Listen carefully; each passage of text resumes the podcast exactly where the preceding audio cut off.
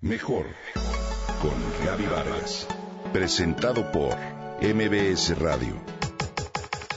Mejor con Gaby Vargas.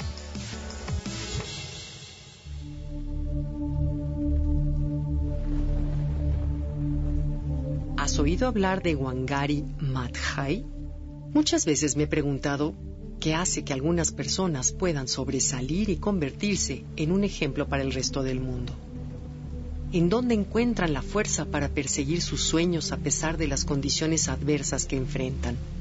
Seguramente en cada caso hay particularidades. Sin embargo, creo que un punto común entre ellas es una conciencia clara de que uno de los caminos, y quizá el único, para alcanzar el verdadero bienestar es entender que todos formamos parte de una gran unidad y que por ello es indispensable reconocer el valor y convivir de manera armónica con aquello que es diferente a nosotros. Te comparto la historia de Wangari Maathai, una mujer que recorrió un arduo camino para desarrollar esa conciencia, pero que sin duda lo logró para el beneficio de muchas mujeres africanas, de los bosques de ese gran continente y de todos los que vivimos en el planeta. Wangari Maathai nació en 1940 en la localidad rural de Nyeri, en Kenia y tuvo una vida poco común para una mujer de su generación. A pesar de su condición, logró estudiar y obtener una beca en los Estados Unidos. En 1964 se licenció como bióloga por el Mount St. Scholastica College. Dos años más tarde, obtuvo una maestría por la Universidad de Pittsburgh y posteriormente amplió sus estudios en Alemania y en la Universidad de Nairobi, en donde se convirtió en la primera mujer en obtener un doctorado en toda África Central y Oriental. Y fue nombrada directora del Departamento de Anatomía Veterinaria y profesora asociada en ambos casos, puestos ocupados por primera vez por una mujer.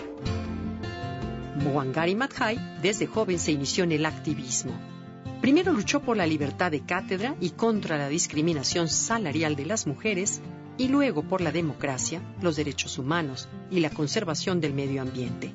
Sus batallas la llevaron varias veces a la cárcel, en especial por sus críticas al régimen del presidente Daniel Arap Moi, quien llegó a calificarla como una amenaza para la seguridad del Estado.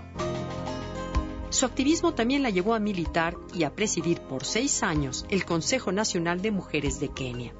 Gracias a ello tuvo contacto con muchas mujeres de su país y pudo constatar con preocupación las condiciones de extrema pobreza en las que vivía la mayoría de ellas. Conocer esta realidad fue el motor que la impulsó a fundar en 1976 el movimiento conocido como Greenbelt, un programa enfocado a la conservación del ambiente y al respeto a los derechos humanos, cuyo objetivo ha sido plantar árboles como un recurso para mejorar las condiciones de vida de las comunidades y de las mujeres. Sus resultados han sido tan exitosos que se han logrado plantar más de 30 millones de árboles en varios países africanos.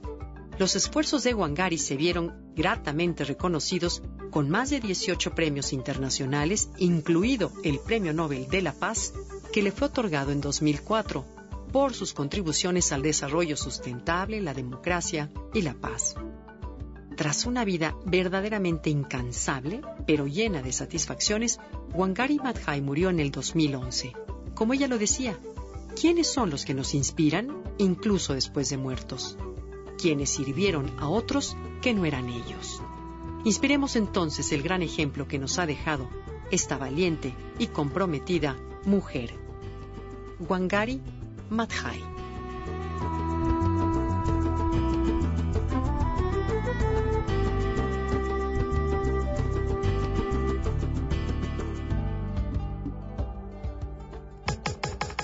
Comenta y comparte a través de Twitter.